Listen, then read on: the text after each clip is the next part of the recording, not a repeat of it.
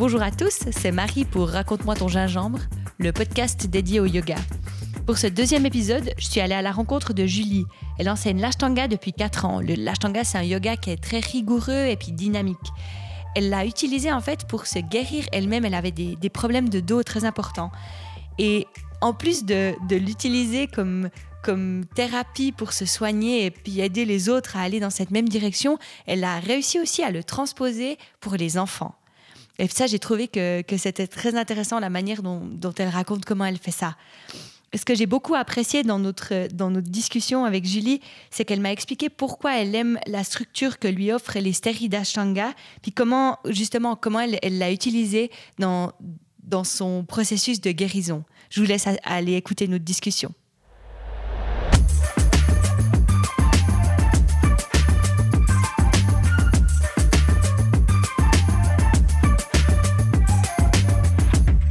Aujourd'hui, on rencontre Julie. Merci de me- de me- de me- de m'accueillir chez toi, dans ton entre, dans ton studio de, de yoga. Euh, J'ai fait un petit thé du coup de gingembre et cannelle que je vais te verser Merci, magnifique. en essayant de ne pas en mettre partout. Oui. Ça sort plus.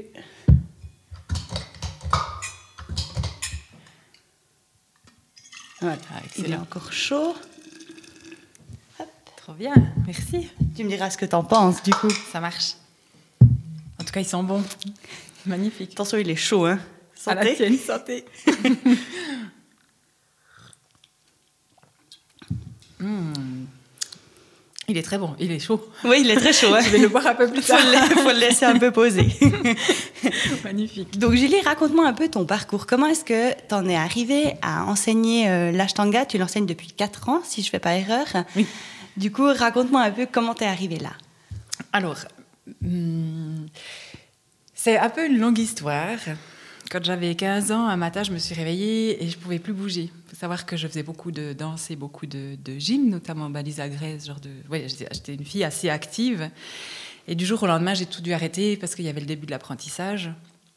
Et puis, j'arrivais plus à suivre tous les cours que je faisais auparavant. Et ma musculature, elle s'est complètement relâchée. Et euh, j'ai une, euh, une déviation de la colonne vertébrale, un spondylolisthésis, qui a fait que euh, bah, ça, ouais, voilà, m'a complètement maillé le dos.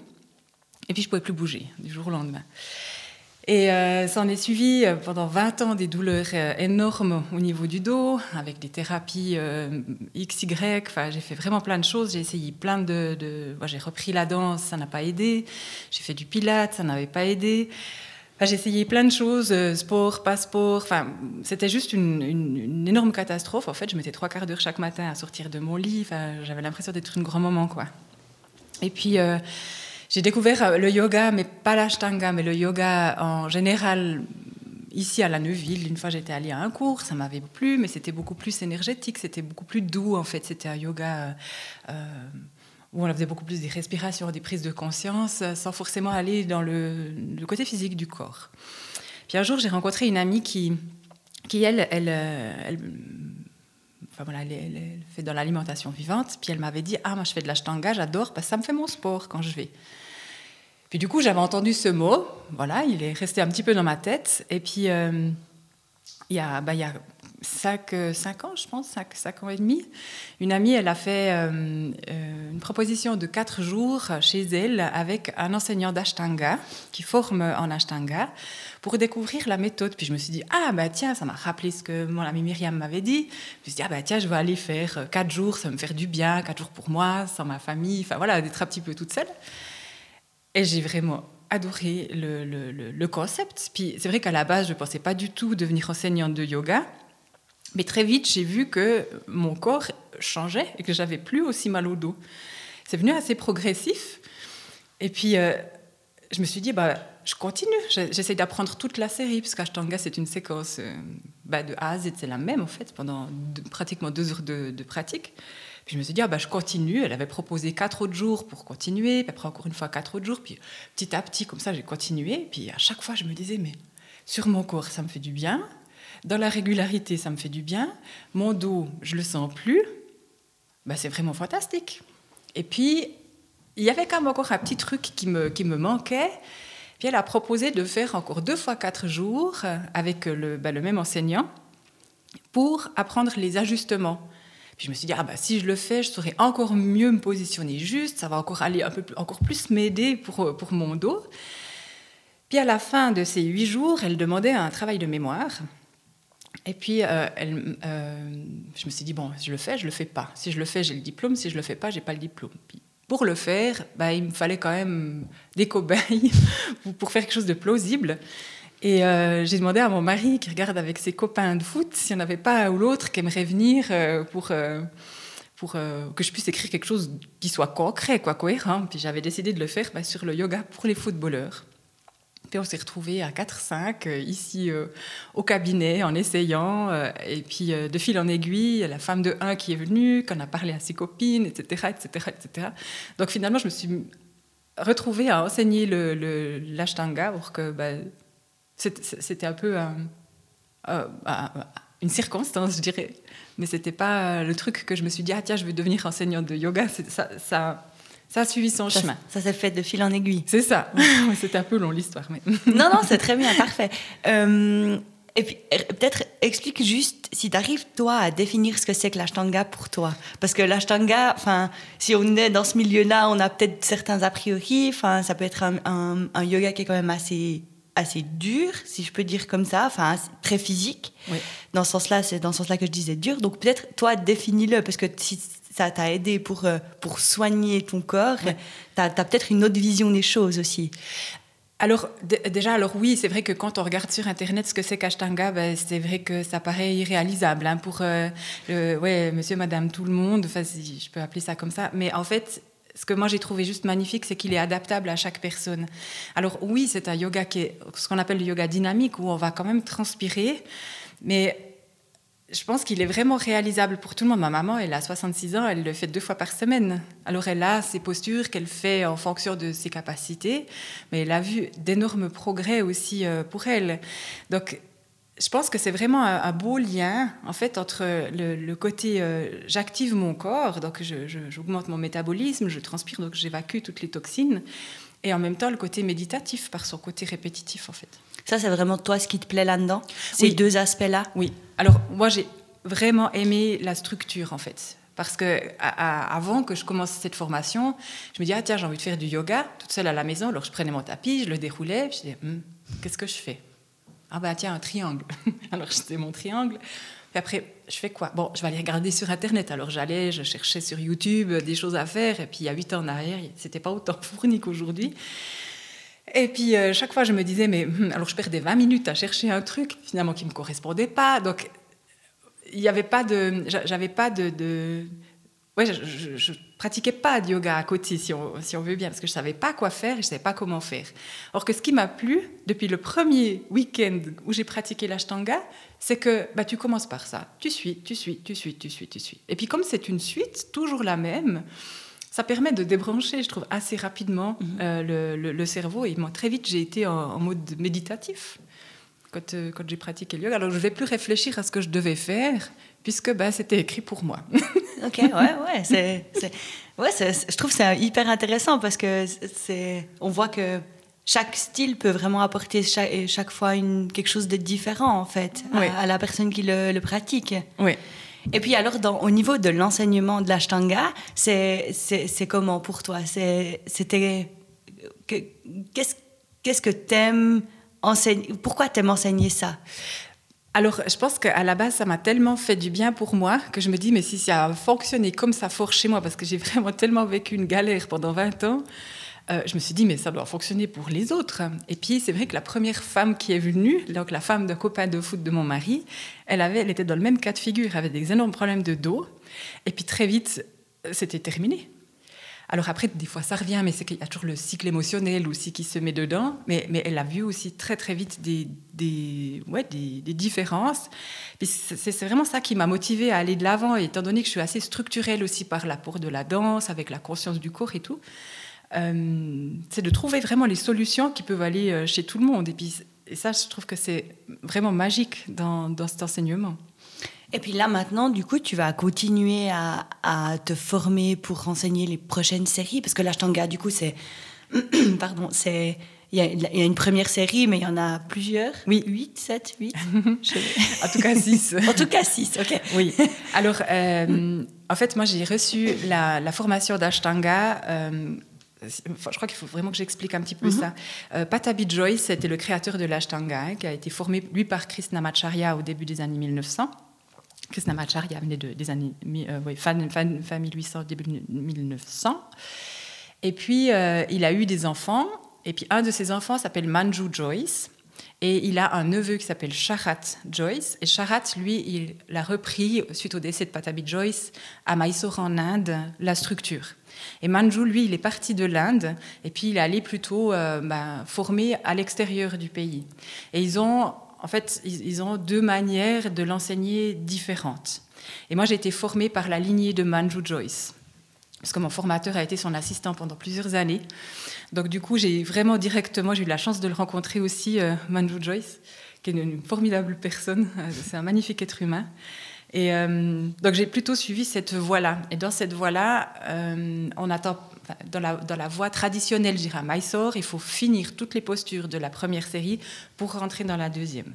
Et euh, Manju, il dit justement que la deuxième série, elle nous amène à ouvrir euh, plutôt dans les extensions du, du, corps, donc, ce qui fait vraiment une balance avec la première série qui est beaucoup plus dans l'introspection, -hmm. dans les flexions. Donc J'enseigne déjà la deuxième série. Ah. Mais euh, personnellement, j'enseigne que ce que je suis capable de faire. Donc, je ne vais pas euh, aller enseigner des, des, des, postures que je ne suis pas moi-même capable de, de, réaliser. Donc, pour l'instant, ben voilà, j'en suis à la deuxième série, une partie de la deuxième série. Je ne la fais pas en entier, parce que c'est vraiment euh, très intense. Et puis, euh, c'est ouais, surtout très avancé hein, comme, mm -hmm. comme, comme, comme série. Mais on verra. C'est bien. ouais, je trouve c'est hyper intéressant euh, de voir cette évolution et puis de, de, de, comprendre aussi comme ces différentes séries, elles s'imbriquent les unes dans les autres. Comme tu disais, c'est une structure, oui. mais après, elles ont aussi un, un, sens entre elles, en fait. Oui. Et puis ça, c'est ouais, oui. c'est hyper, hyper intéressant. De... Mais oui. Et puis après, c'est vrai que bah, là, récemment, j'ai aussi pris une formation de yin yoga, puisque euh, bah, le yin va plutôt travailler sur les, ligaments, les tendons, les fascias des muscles. Et puis c'est vrai que bah, voilà, on reste cinq minutes dans des postures pour vraiment laisser le temps au corps d'avoir confiance, ce qui est un super complément aussi. Mais, personnellement, mon cœur, il va vraiment tellement fort à l'ashtanga que, que voilà, je ne pense pas me, diriger complètement dans une autre, dans une autre forme de, de yoga, en tout cas pas pour le moment. Et puis comment c'est parce qu'on parle souvent du yoga que oui c'est sur le tapis mais c'est pas que sur le tapis on le prend aussi dans la vie quotidienne enfin voilà on, tout ce qu'on fait finalement tout c'est une philosophie tellement globale mm -hmm. comment toi tu tu prends cette philosophie de l'ashtanga ou du yoga plus en général, euh, puis tu, tu le transposes dans ta vie quotidienne parce que c'est pas toujours facile. Non. Alors en fait, pour moi, c'est devenu, devenu tellement progressif puisque j'ai fait ma formation. Ben, j'ai encore mon dernier cours au mois de mai. Normalement, j'aurais dû terminer l'année passée, mais voilà. Les circonstances en fait que. Mais euh, c'est venu tellement progressif qu'au final, je n'ai pas réfléchi à changer quoi que ce soit dans, mes journées. Mais cette structure, cette rigueur, eh ben, elle, a changé mon quotidien aussi. Parce qu'avant, j'étais quelqu'un d'hyper brouillon, assez éparpillé et tout. Et c'est vrai que le côté régulier, le côté structurel, ben, a changé aussi pas mal de choses dans ma vie. Le côté conscience, puisque quand on, pratique, on, va chercher vraiment la conscience de, notre corps, quand on est sur le tapis, le, ben, se fait aussi quand on mange, euh, peut se faire aussi quand on fait le ménage, peut se faire dans, plein de domaines finalement dans notre vie. Et ça, je trouve que c'est cool, quoi. C'est vraiment cool de pouvoir euh, ouais, ressentir ça euh, euh, en dehors aussi. Puis j'ai vu maintenant, tu l'enseignes aussi à, aux enfants. Est-ce que c'est de l'ashtanga aussi que tu enseignes pour les enfants ou bien c'est une, une, un peu une adaptation un peu détournée ou Alors, c'est clair que bah, après les postures de, de, de l'ashtanga, c'est des postures du hatha yoga. Donc, de, dans tous les cas, voilà. Euh, la particularité de l'ashtanga, c'est qu'il faudrait pratiquer deux heures par jour, un mélange entre les pranayama, la méditation, les mantras et les postures, les asanas. Donc, c'est très difficile, je dirais, avec les enfants d'en arriver à, ça. Mais c'est, euh, plus une conscience en fait de, qu'est-ce qui va venir. Donc vraiment d'aller dans la conscience de la recherche. Mais c'est clair qu'il y a des salutations au soleil euh, de, de l'ashtanga à leur, à leur échelle hein, finalement, à ce qu'ils peuvent faire. Et les postures, elles sont, elles sont tirées de, de là. Mais ça me plairait bien de pouvoir euh, leur apprendre. Mais ça dépend tout de, de chaque enfant, de la motivation qu'ils ont. Ah, c'est intéressant.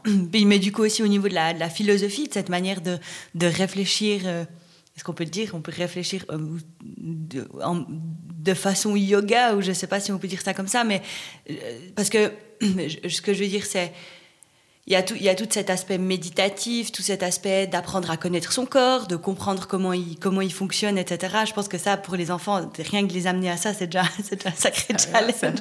Mais rien que d'être assis sans, sans bouger, ou j'imagine même la relaxation. Oui, mais en fait, ils, ont, en fait, ils ont tous leur chemin, en fait, leur, leur, leur, défi, leur facilité. Et puis, euh, chaque enfant va, va pouvoir euh, euh, prendre ce qu'il a, ce qu'il a finalement à prendre en fonction de son évolution. Donc, c'est pas, c'est pas un truc super linéaire. J'ai dû sortir vraiment de cet enseignement très pas militaire, mais très, très carré pour amener des choses un peu plus, un peu plus ludiques. Par exemple pour faire la salutation au soleil, au soleil je vais à la cueillette aux cerises. Donc on s'étire pour aller chercher euh, la cerise, puis après euh, on, se met en boule. Puis c'est vrai que souvent je me rends compte que quand ils bougent vraiment dans les, dans les, euh, dans les postures, ils sont aussi un peu plus calmes pour des périodes un peu plus de méditation. Puis on fait des méditations imagées je leur raconte une histoire euh, euh, que, par rapport aux petites fourmis qui peuvent grimper le long des jambes. Alors ça les fait un peu rire, mais du coup, ils, du coup, ils, sont, ils sont à l'écoute de ce mhm. qui peut monter euh, dans leur corps. Enfin voilà, c'est vraiment des images avec les enfants. je trouve c'est hyper intéressant parce que c'est aussi de là que ça part en fait. Puis de, ouais, chez les enfants qu'après on peut leur, inculquer là, pour la suite aussi, de comprendre comment. Mais là, euh, bah, justement, récemment, là, j'ai fait à trois classes de l'école primaire ici à la Neuville. J'ai donné euh, des, cours de yoga, des 7H et des 8H. Alors, c'est vraiment, déjà, entre la 7 et la 8, c'est vraiment très, très euh, différent. en une année, les, les, changements, enfin, aussi avec la méthode d'enseignement, il faut adapter. Après, avec les 8H, moi, je les ai trouvés assez canalisés quand même. Certains plus que, d'autres, évidemment. Après, c'est toujours euh, une histoire de personnalité de l'enfant, mais c'était chouette. On a pu faire des postures d'équilibre, des postures de force. C'était assez rigolo. Du coup, tu aimes bien aussi.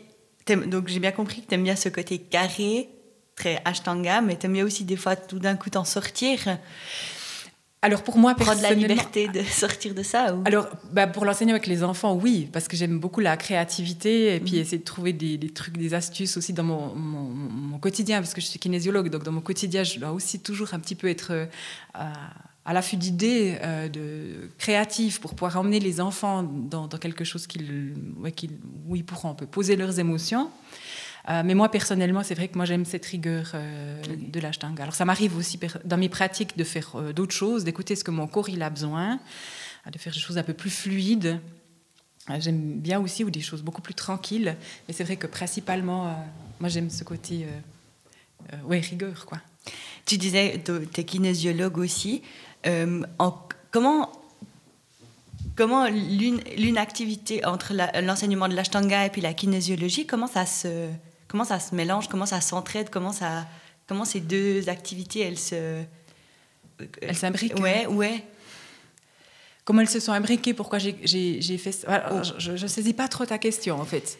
Euh, je veux dire, qu'est-ce que l'une apporte à l'autre? Ah, euh, En fait, elles peuvent être indépendantes comme elles peuvent être complémentaires. Ça, ça, dépend de chaque personne. Oui. Euh, la pratique du yoga nous permet d'être vraiment dans la conscience de l'instant présent. Et des fois, c'est vrai que je reçois en consultation des gens qui sont complètement déconnectés de, de, de l'instant présent. Ils, sont, ils vivent dans le passé ou dans le futur.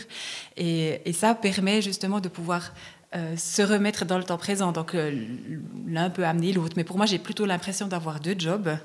Et puis, euh, et puis, et puis de voilà, de pas prôner tout le temps le yoga avec mes, mes élèves, enfin avec mes clients, ou ne pas prôner tout le temps la kinésiologie avec mes élèves. J'ai des, des, élèves qui viennent faire du, yoga, qui n'ont pas forcément envie de faire un développement personnel en kinésio, et vice versa. Et voilà, je, sépare un petit peu les choses. En ah, fait. Parce que je me, ouais, je me disais que peut-être mais, même peut-être de manière inconsciente ou d'une manière ou d'une autre, tu deviens plus sensible à certains aspects avec le yoga ou avec euh, par rapport à la cuisine. C'était dans ce sens-là, en fait. Alors c'est clair que cette histoire d'instant présent, il est devenu beaucoup plus fort, beaucoup plus primordial aussi avec les les respirations. En kinésiologie, en correction, on a Nadi Shodhana, par exemple. Et puis, euh, bah, je l'ai découvert en, en pratiquant le yoga. Et puis c'est vrai que même avec, en consultation, je, favorise vraiment beaucoup plus la respiration que je le faisais euh, auparavant en fait. Donc je pense que ben, de toute façon la kinésio c'est quelque chose d'hyper évolutif en fonction des outils qu'on a, des, formations complémentaires qu'on fait. Et puis c'est vrai que bah ouais, il a quand même cet aspect-là euh, qui vient d'ailleurs dans le de Brain Gym, qui est la méthode d'apprentissage de la kinésiologie, on retrouve la posture de la guerrière, par exemple. Enfin voilà, il y a des, postures de yoga qu'on retrouve aussi dedans. Ouais, donc finalement, Ça quand, on quand on parle d'énergie, finalement, il y a un peu tout qui est, oui, d'une manière ou d'une autre, on se retrouve quand même. Ça se rejoint, ouais, ouais, ouais. Ça se nourrit. Mhm. Est-ce que envie encore de partager quelque chose de, par rapport à l'ashtanga, par rapport à ton enseignement, par rapport à cette implication du yoga dans ta vie ou je sais pas, un conseil ou quelque chose que tu aurais envie de, partager encore?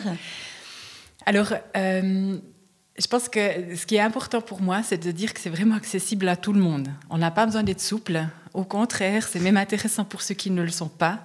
On n'a pas besoin d'être une femme pour pratiquer ça. J'ai quand même des hommes qui viennent et puis je les félicite vraiment aussi d'avoir pris cette, démarche-là. Euh, et c'est très stigmatisé, je trouve, le yoga, et c'est vraiment dommage j'ai entraîné un, jeune euh, qui fait du hockey en, sport élite à, à, Bienne. Et puis ça a été juste magnifique de voir qu'à 14 ans, il avait déjà cette conscience-là de vouloir euh, aller dans un, dans un monde finalement de, de, de, conscience. Et, c'est vrai que plusieurs sportifs d'élite ont accès maintenant euh, à des méthodes comme le yoga. Et c'est vraiment ce que j'ai envie de transmettre comme, le, comme message, c'est de que finalement, c'est profitable à chacun. Il ne faut pas avoir euh, des qualités spécifiques pour le commencer. Euh, là, j'ai une petite dame qui a, qui a, 70 ans, qui a commencé, elle est juste magnifique. Alors, c'est tout est adaptable, quoi. Tout est, envisageable. Et puis, euh, et puis ce, qui est, ce qui est important, c'est de se dire, bah, OK, j'essaye. Et, puis et puis, je me laisse porter par, par le truc, puis on verra bien. Je recommande quand même aux gens, quand ils, quand ils commencent, parce qu'en général, je fais des abonnements de trois mois, parce que je trouve qu'il faut ces trois mois pour un petit peu faire le tour, comprendre comment ça fonctionne, étant donné que ça va assez vite. On respire 5 euh, secondes, 5 respirations dans chaque posture. Et je recommande quand même ces trois mois. Et très souvent, au bout de trois mois, les gens, ils n'ont pas arrêté. Ils n'arrêtent mmh. pas. Mmh. Ils continuent. Parce que en tout cas, mes élèves aiment aussi cette, cette forme de, de, régularité. Puis parce que ça a un vrai effet sur le corps Alors, probablement, puisque ça fait quatre ans que je, le, que je, le, je l'enseigne, et puis après quatre ans, j'en ai très très peu qui ont, qui ont arrêté.